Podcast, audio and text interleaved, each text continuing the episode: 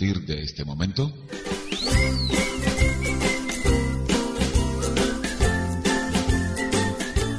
Estás en sintonía de síntesis.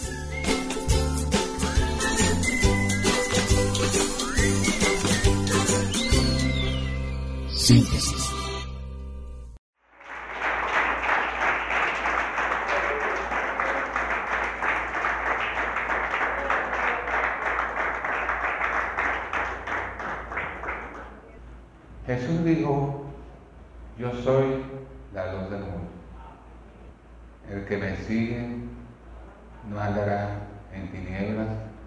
Sino que tendrá la luz de la vida. Entre las cosas que Dios me mostró en visión nocturna hace algunos años, cuando Él me estaba llamando para que le siguiera, una de ellas la que más me impacta al recordar de nuevo aquello, es que Él me mostró las tinieblas. Y eran tan densas, impenetrables, que nada podía realmente desde afuera de ellas poder abrirse paso en medio de tanta tinieblas. Lo recuerdo vívidamente. Me mostró las tinieblas. Y yo tengo que reconocer que hoy me pregunto cómo pude yo moverme en medio de tanta tiniebla impenetrable. ¿Cómo pude hacerlo? Pero yo vivía allí en medio de esa densa tiniebla, oscura, muy oscura, pero sobre todo lo que más me impactó era que ni siquiera la punta de un alfiler cabía, porque era impenetrable. Todo lo que vive dentro de las tinieblas vive así, comprimido y oprimido por esa densa oscuridad. Por eso me alegra compartir con ustedes hoy esta palabra. Apareció Jesús y dijo, yo soy la luz del mundo. Definamos el término porque nos vamos a encontrar con dos términos hasta este punto que son tinieblas y luz. Tinieblas es la ausencia total de luz. Para empezar. Es caos, es confusión, es oscuridad. Son algunos de los sinónimos para tinieblas. Pero aún podríamos añadirle que tinieblas es tristeza, tinieblas es fracaso, tinieblas es enfermedad, tinieblas es dolor. Lo contrario, cuando tenemos que describir la luz, la luz es claridad, esperanza, es sabiduría, la luz es vida, la luz es amor, la luz es Cristo. Por eso la luz lo es todo. ¿En qué contexto dijo Jesús estas bellas palabras? Bueno, la fiesta de los tabernáculos, estamos ubicados en el Evangelio según San Juan capítulo 8. Y la fiesta de los tabernáculos había terminado el día anterior. Pero Jesús apenas amaneció muy temprano, estaba de nuevo en el templo y estaba enseñando. La Biblia nos dice que se encontraba en el lugar de las ofrendas y allí abría su boca y enseñaba a todos los que acudían al templo para oír su palabra. Y en ese templo habían cuatro candelabros muy grandes tenían la misma figura del candelabro que estaba en el lugar santo del tabernáculo que hizo Moisés. Y por, lo, por las dimensiones que tenía cada candelabro, entonces la llama que producía era grande, iluminaba todo el lugar. En medio de ese escenario, Jesús dijo estas palabras. Pero también hay que recordar que cada uno de esos candelabros hacía al pueblo de Israel recordar de dónde los había traído Dios cuando estuvieron en el desierto. Porque en el desierto, en el día, una nube les era por señal, por guía. Ellos debían seguir a la nube. Y en la noche, una columna de fuego que los iluminaba y los guiaba. De tal manera que podían ellos caminar, andar tanto de día como de noche. Pero era necesario que ellos siguieran la luz. Entonces, como a ellos, el pueblo de Israel en Jerusalén, sabían estas cosas, Jesús aprovechó para decirles una gran verdad no testamentaria les digo, yo soy la luz del mundo. Y el que me sigue no andará en oscuridad. Una de las razones por las que podemos celebrar aquí, en un recinto como este, es precisamente que ya no andamos en oscuridad. Ya la luz de Jesucristo mora en nuestro corazón y lo ilumina, e ilumina nuestra mente. El que me sigue no andará en tinieblas, sino que tendrá la luz de la vida. Ahora, cuando Jesús dijo, yo soy la luz, podemos, y yo creo que es hasta conveniente, que nosotros analicemos, que entremos en la dimensión del conocimiento de la materia llamada física, sin tener el ánimo de exponer aquí una materia secular. Pero, sin embargo, teniendo en cuenta que es necesario y es una bendición que conozcamos esto. ¿Por qué se los digo? Bueno, yo creo que cuando yo termine de decir estas cosas, usted me dará la, razón. Para la física, la luz es ondas electromagnéticas que radian radiación de ondas electromagnéticas que son visibles al ojo humano. Y la velocidad de la luz es asombrosa, 300.000 kilómetros por segundo.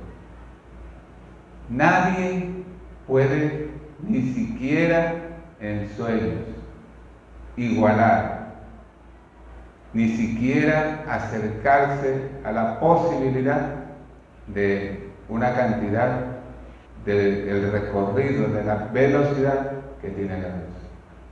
Para entender esto, por ejemplo, basta con decirles, darles unos ejemplos. Si nosotros disparamos un rayo de luz desde aquí a la luna, ¿cuánto tardará en llegar? Un segundo y unas 10 o 12 veces. Es decir, esto, ¿Me vio pestañear? No le estoy picando el ojo. Eso, un segundo. Les decía en el mensaje anterior, domingo pasado, en, una de sus partes, que usted está en una habitación, una habitación, la abre, es de noche, y abre la puerta y la habitación está oscura.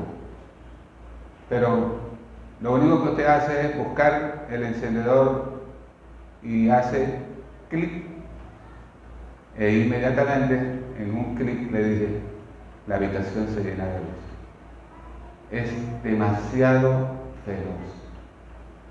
Si la comparamos con la velocidad del sonido, ¿qué cosa tenemos? Apenas 36 kilómetros, que es bastante también, por segundo. 36 kilómetros por segundo. llegando a velocidades que hoy ellos llaman Mach. Han superado la velocidad, lo que llaman la barrera del sonido. De tal manera que los aviones supersónicos ya se han reído y le han dicho adiós al sonido. Adiós. Entonces se produce un gran ruido cuando la barrera del sonido es rota. Y la han, la han roto más de una vez. Inclusive con un vehículo que lograron que corriera a más de mil kilómetros por hora. Pero hay otras peculiaridades en la luz. Si enviamos un rayo de luz de aquí a Marte, póngale, ¿en cuánto tiempo llegará allá? En 20 minutos. ¿Sí? Así como lo ven. Está, es el planeta que está en cuarta línea orbital después de la Tierra, Mercurio, Venus, la Tierra, Marte. Cuarta línea orbital. Y si se dispara, se dispara ese rayo de luz y se contabiliza cuánto tarda en llegar, 20 minutos. Si enviamos un rayo a Alfa Centauri, Alfa Centauri es un sistema pequeño interestelar. Es pequeño porque consta solamente de tres estrellas. Todas se llaman igual, Alfa Centauri A, Alfa Centauri B, Alfa Centauri C. Y las tres conforman ese sistema, un pequeño sistema, pero es el más cercano a nuestro sistema solar. Bueno, ¿cuánto tarda, tardaría un rayo de luz emitido desde el planeta Tierra hasta Alfa Centauri? Les digo, cuatro años. Pero cuatro años con la velocidad constante de la luz, que es de 300.000 kilómetros por segundo, las 24 horas hasta que llegue allá. Es decir, lo llaman años luz, que es la distancia de un punto X a otro que te recorre la luz en un año a su velocidad, 320 kilómetros por segundo. Pero ahora viene algo que los va a sorprender, como a mí también. Para el hombre, un rayo de luz, hacerlo llegar a Marte, demora 20 minutos. Pero cuando para la luz tú buscas la medición en cuanto a la luz y sabes qué dato te da, cero. Si envías ese mismo, rayo a Alfa Centauri, ya dijimos que dura cuatro años, años luz. Pero para la luz, ¿sabes cuánto es la medición? Cero. Llegar a la luna en un segundo, para el hombre es un segundo. Porque el hombre tiene peso la luz no tiene peso. Y entonces llegar a Alfa Centauri para la luz es cero. En, esta, en, la, historia de la humanidad se han levantado científicos prominentes. Galileo Galilei, Isaac Newton, Albertson, Albert Michelson. Pero entre ellos destacó uno en los años 1900 Albert Einstein, de origen alemán. Y Albert Einstein, entre sus, teorías y sus descubrimientos científicos, dijo que la luz no es relativa. El tiempo, dijo él, es relativo. Algunos pensaron que estaba loco, otros dudaron, pero 100 años después que Albert Einstein le dio al mundo su teoría de la relatividad, nadie se la ha podido disputar. Por esa razón, hoy por hoy, la teoría de la relatividad de Albert Einstein más bien es confirmada. Las investigaciones lo que hacen es decirle que tenía el hombre razón. Lo llamaban el viejo, el viejo.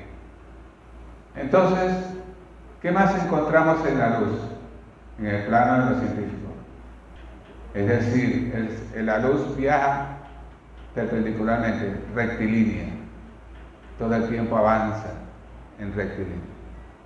Nadie le puede disminuir su velocidad, nadie le puede aumentar su velocidad. No recibe órdenes. El sonido es algo asombroso, pero comparado con la luz se queda muy corto. Nadie puede agarrar la luz y meterla en una probeta o en un frasquito dentro de un laboratorio para tratar de ver de qué está hecha.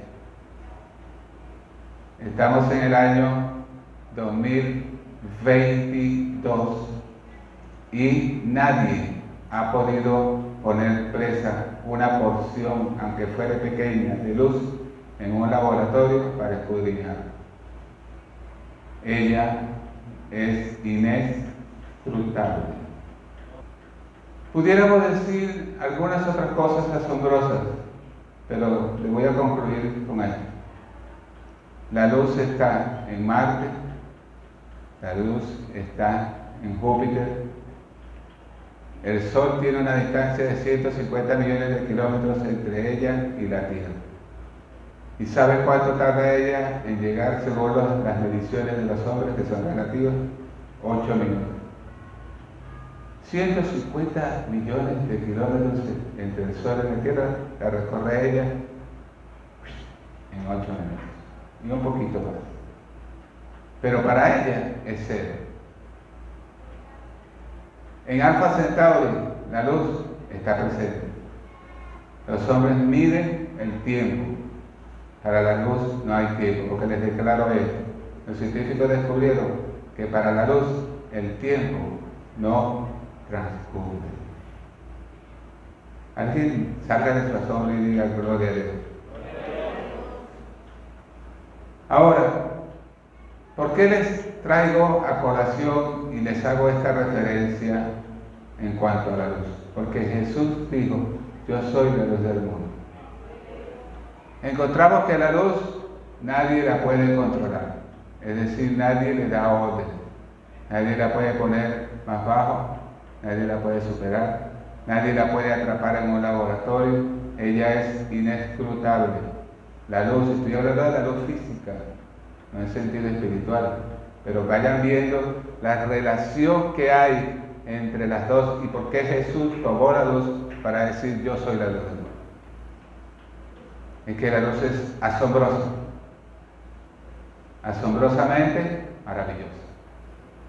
Si la luz no se puede atrapar en un laboratorio porque es inescrutable, es porque se cumple entonces en Jesús la palabra que está citada. Job, por ejemplo, dijo que Él hace cosas grandes e inescrutables y maravillas sin número, sin número. El salmista dijo, grandes y maravillosas son las obras de Dios y digno de suprema alabanza. ¿Ah? Entonces, Él es inescrutable. Como Dios es inescrutable, Jesús es Dios, la luz también es inescrutable. No en vano fue que tomó la luz como referencia para decir que Él es, Él es la luz. Gloria al nombre de Jesús. Ahora, esa luz llegó a nosotros y nos cambió la vida. Cuando llegó a algunos de nosotros no llegó en una forma tan dramática como llegó a la vida de otras personas. Con esto quiero decir, no nos encontró, por ejemplo, como a Jesús Valdés. Jesús Valdés era un hombre de Caracas y era zapatero, ocupaba su tiempo entre ser zapatero revendedor y ser músico. Un día le dio, agarró una infección en su mano, porque el zapatero trabaja mucho con aguja. Y un dedo pulgar se lo pinchó con la aguja de zapatero. Y se le infectó a no solamente el dedo, sino toda la mano. pero una infección grave, grave, grave. Que una amiga de una amistad que estaba cursando medicina, le recomendó que se pusiera una penicilina. Pero lo que se le olvidó a esta joven estudiante de medicina es que no se puede estar prescribiendo medicamentos sin que se sepa si la persona es alérgica o no a X medicamento. Entonces se originó una reacción muy fuerte, muy fuerte, muy negativa en el cuerpo de Jesús Valdés. Tanto que él sintió que se iba a morir y efectivamente se murió. Lo ingresan en la morgue, la familia eh, está haciendo los preparativos para el sepelio y a todas estas, dentro de la morgue estaba aconteciendo que la luz del mundo se hizo presente. Y la luz del mundo toca el cuerpo. Cuando digo la luz del mundo ya saben, Jesús. Toca a Jesús Valdés por su pies. Y cuando lo toca, el muerto dejó de estar muerto. Y el muerto se levanta, pero en una condición que le hubiera metido miedo, si se nos aparece aquí, no hubiera querido nada, no hubiera quedado nadie. Todo el mundo hubiera salido corriendo por esa puerta. Porque Jesús era un negrito, un negrito moreno, color chocolate. Y cuando se murió tenía un afro, al mejor estilo del pavo Lucas. Perdonen los jóvenes. Un afro era redondo así, redondo, los muchachos se dejaban crecer eso. Y se lo peinaban con un ganchete. Redondito, se lo mandaban a peluquear redondito. Pero un negrito con un afro y sangre por todos los orificios, por la nariz, por los oídos, por los ojos, porque a él le, le dieron eh, sobrevivieron tres infartos fulminantes sucesivos. Uno, el cuerpo se estremecía, temblaba. El segundo y luego el tercero quedó. Lo pasó de este modo. Afuera está la gente esperando en el periférico de Cápia. Afuera estaba la gente, la familia, la mamá, esperando para la entrega del cuerpo. Pero lo que no se imaginaban ellos era que le iban a entregar el cuerpo, pero con el hombre caminando. El médico, el patólogo forense, que lo, lo chequeó, que lo vio, fue el que se llevó el primer susto.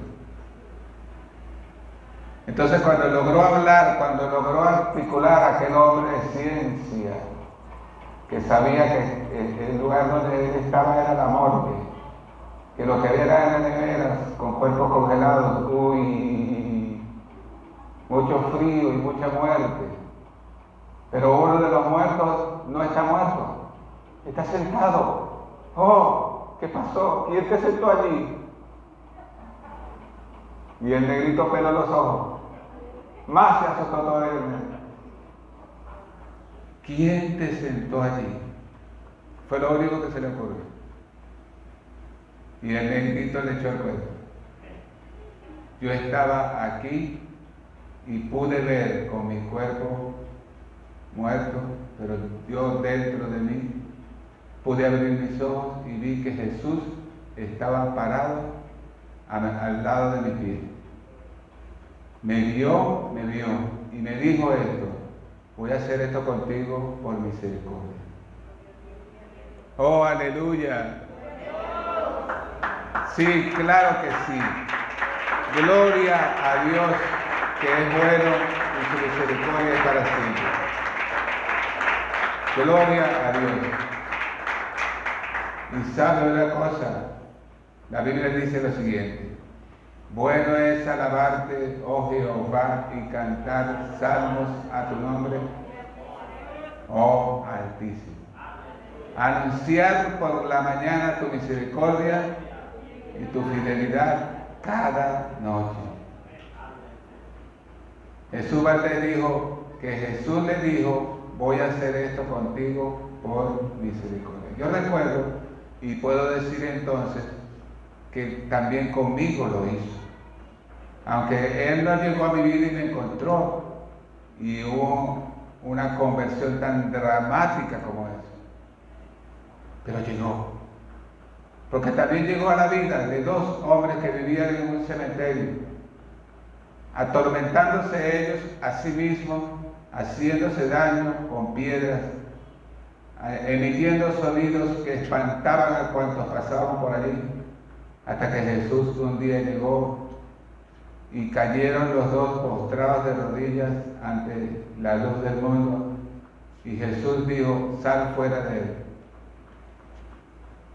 Y les preguntó, ¿cómo te llamas? Legión porque somos muchos. Nadie podía pasar por aquel lugar. Aquellos hombres eran espantosos. Trataban de amarrarlos con cadenas, pero rompían las cadenas. Tenían una fuerza brutal, una fuerza sobrehumana. Hasta que Jesús llegó y les dijo, porque ellos gritaron desde adentro, alguien estaba habitando dentro de esos hombres. La Biblia los llama demonios. Y los demonios, en un último acto de que aferrarse, de algo a que aferrarse, porque sabían que era inminente que los iban a sacar que Jesús los iba a sacar fuera. Ellos le pidieron, si los vas a echar fuera de aquí, mándanos a hacer de cerdos. ¿Y saben cuántos chanchitos había en el acto? Dos mil. Y el Señor les dio autorización y se fueron a meter en los chanchos. Pero fue tanto el alboroto que formaron los demonios metidos dentro de los chanchos que toditos corrieron y corrieron y corrieron y cuando vieron a ver cayeron por un despeñadero y cayeron en el mar y se ahogaron. La gente de la ciudad, ¿cómo reaccionó? Bueno, que cuando le dijeron los capataces que vieron asombrados cómo el que, los que habían estado endemoniados ahora estaban sentados hablando con Jesús, vestidos porque estaban desnudos y en su juicio cabal. Cuando le contaron qué había pasado con los chanchos, vinieron a ver el asunto. Y en vez de caer rendidos de rodillas ante aquel que había hecho aquella gran liberación, le dijeron, queremos que te vayas de nuestra ciudad. Sí, por favor, vete, cojo, vete. Gloria a Dios que usted, cuando llegó la luz, dijo gracias. Venga a mí, preciosa luz del mundo. Venga a mí, Jesús. Venga a mí, Señor. Y hoy por hoy usted da ese aplauso porque Él iluminó nuestro corazón, nuestra vida, nuestro ser. A su nombre y a su nombre. Y así pudiera hablar mucho y mucho más de lo que ha hecho Jesús como la luz del mundo. Pero voy a ir concluyendo con decirle esto. El Señor dijo, dice en su palabra, si alguno me ama, guardará mi palabra. La palabra, dice el salmista 119, 105, dice así, lámpara es a mis pies tu palabra. Mírese sus pies Lámpara es a mis pies tu palabra. ¿Qué quiere decir? Por eso le dije, mírese sus pies. Son para que usted se recuerde que la palabra de Dios ilumina sus pies cada día. Lámpara es a mis pies tu palabra. Porque si usted no puede mirar sus pies, tampoco va a poder mirar el hoyo donde puede caer. Por eso Dios dice, lámpara es a mis pies tu palabra. Pero también luego dice, lumbrera a mi camino. Porque con los pies usted va a recorrer un camino. Y en ese camino la luz va a estar iluminándole día y noche. Mire, vivir con Cristo, por eso es que yo canto, vivir con Cristo me llena de perfecta paz. Porque lo mejor que le ha podido suceder a usted y a mí es habernos encontrado con la luz de Jesucristo y que Él haya morado en nuestros corazones para toda la vida, porque no se irá, se quedará con nosotros para toda la vida. Aleluya, más fuerte ese aplauso y a su nombre, y a su nombre. Aleluya. Concluyo entonces esta enseñanza diciéndole, seamos cada día conscientes del privilegio que nos ha concedido el Señor de hacernos ahora luz del mundo. Porque concluyo este mensaje diciéndole, lo empecé diciendo, Jesús dijo, yo soy la luz. Pero vean el privilegio que entonces llegó un momento en que Él dijo, ustedes son la luz del mundo. O sea que lo que Él hizo, también somos llamados a hacerlo iluminando con su luz, alumbrando a los que viven en tinieblas. Les voy a contar esto que me pasó un día, ya lo escucharon una vez, pero quiero reiterarlo hoy en razón y en función de que es importante que sepamos que lo que nosotros, Dios nos ha dado no es cualquier cosa, es una espada de doble filo que penetra. Me encontré con un hombre en la autopista, siempre yo acostumbraba a bajar a tomar agua de un manantial que había en la autopista central, Francisco Fajardo, Caracas. Y el hombre también estaba en lo mismo, lo mismo que yo. Mientras el chorrito de agua llenaba los recipientes, yo le dije, mire, la palabra de Dios dice que el que no se haya inscrito en el libro de la vida será lanzado al lago que arde con fuego de azufre, que es la muerte segunda. Y él dijo, la palabra lo traspasó, porque esta palabra tiene poder. Esta palabra fue la que me hizo llegar a los caminos santos de Dios. Y a usted también. Por eso yo le pido a usted, nunca en la vida se olvide de los privilegiados que es usted y que soy yo por causa de Jesucristo. Porque si eso está presente, usted no mirará nunca hacia atrás. Atrás lo que queda es oscuridad. Lo que queda para usted es un porvenir glorioso, lleno de luz, para la gloria del Señor que vive para siempre y para la bendición suya, de su familia y de sus generaciones. Que el Señor le bendiga.